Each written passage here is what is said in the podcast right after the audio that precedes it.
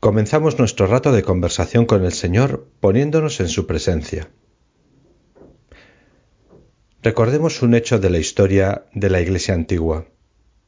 En el año 303, el emperador Diocleciano, tras años de una relativa calma, desencadenó una violenta persecución contra los cristianos. Aprobó un edicto ordenando que se buscaran los santos testamentos del Señor y las escrituras divinas para que fueran quemadas. Además disponía que las basílicas del Señor debían ser demolidas y se prohibía celebrar la liturgia y las reuniones sagradas. Sin embargo, en Abitinia, cerca de la actual capital de Túnez, una pequeña comunidad de cuarenta y nueve cristianos, desobedeciendo las órdenes del emperador, se reunía semanalmente para celebrar la Eucaristía dominical en casa de uno de ellos llamado Octavio Félix. Arrestados fueron llevados a Cartago para ser interrogados por el procónsul Anulino. En particular, fue significativa la respuesta que ofreció el cristiano emérito al juez, tras preguntarle por qué habían desobedecido la orden del emperador. Este le dijo, Sine dominico non possumus. Sin reunirnos el domingo para celebrar la Eucaristía, no podemos vivir. Nos faltarían las fuerzas para afrontar las dificultades cotidianas y no sucumbir. Tras el juicio, estos cristianos fueron martirizados, dando su vida por Cristo. La historia de los mártires de Abitinia nos interpela hoy a nosotros. El Papa Benedicto XVI comentaba hace unos años, al igual que para esta pequeña comunidad norteafricana de Abitinia, tampoco para nosotros es fácil vivir como cristianos. Pero estamos seguros de que el Espíritu del Señor no nos deja solos en este mundo en el que nos encontramos, caracterizado a menudo por el consumismo desenfrenado, por la indiferencia religiosa, por la soledad de las grandes urbes. La enseñanza de la Iglesia sigue siendo válida.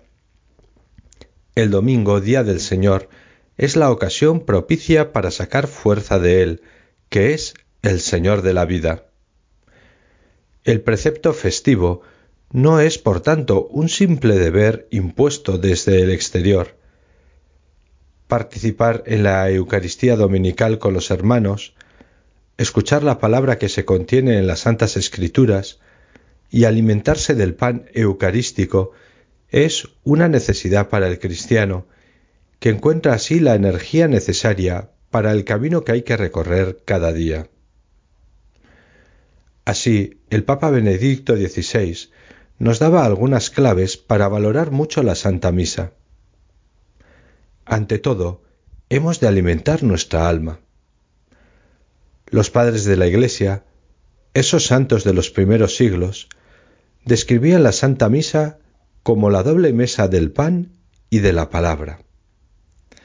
La liturgia de la palabra es la primera parte de la Eucaristía. Contiene las lecturas, la homilía, la confesión de la fe y las peticiones. Allí los cristianos escuchamos las enseñanzas de la Escritura, poniéndonos de pie cuando se proclama el Evangelio, que nos cuenta lo que Jesús hizo y dijo cuando caminó entre nosotros.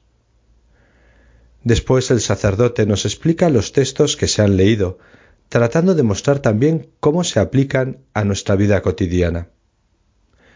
Después recitamos juntos el credo, y pedimos a Dios Padre por la Iglesia y por los necesitados.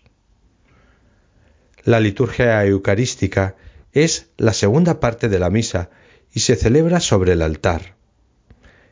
Es una oración de acción de gracias al Padre en la que se renueva de manera incruenta el sacrificio de Cristo en la cruz. Durante la plegaria eucarística tiene lugar la consagración, por la cual el pan y el vino se convierten en el cuerpo y la sangre de Cristo, ese cuerpo que se entrega por nosotros, y esa sangre que es derramada para el perdón de nuestros pecados. Se vuelve a hacer presente para los cristianos reunidos el sacrificio de Cristo en la cruz, que nos abre las puertas del cielo. Porque en la Eucaristía también celebramos la resurrección de Jesús, que es prenda y garantía de nuestra propia resurrección. Pedimos al Espíritu Santo que nos haga entender, aunque sea un poco, la grandeza de la Santa Misa, en la que estamos con Cristo, en la que nos alimentamos de su palabra, de su cuerpo y de su sangre, en la que aprendemos a rezar con los demás cristianos, en la que alabamos a Dios y le damos gracias, en la que también vamos viendo cómo podemos dar nuestra vida por los demás, como Jesús la da por nosotros. Le pedimos a nuestra Madre la Virgen María poder decir con todas las veras de nuestro corazón, Sine Dominico non possumus. Jesús, no puedo vivir sin compartir contigo ese rato de alabanza y adoración que es cada Eucaristía. Que así sea.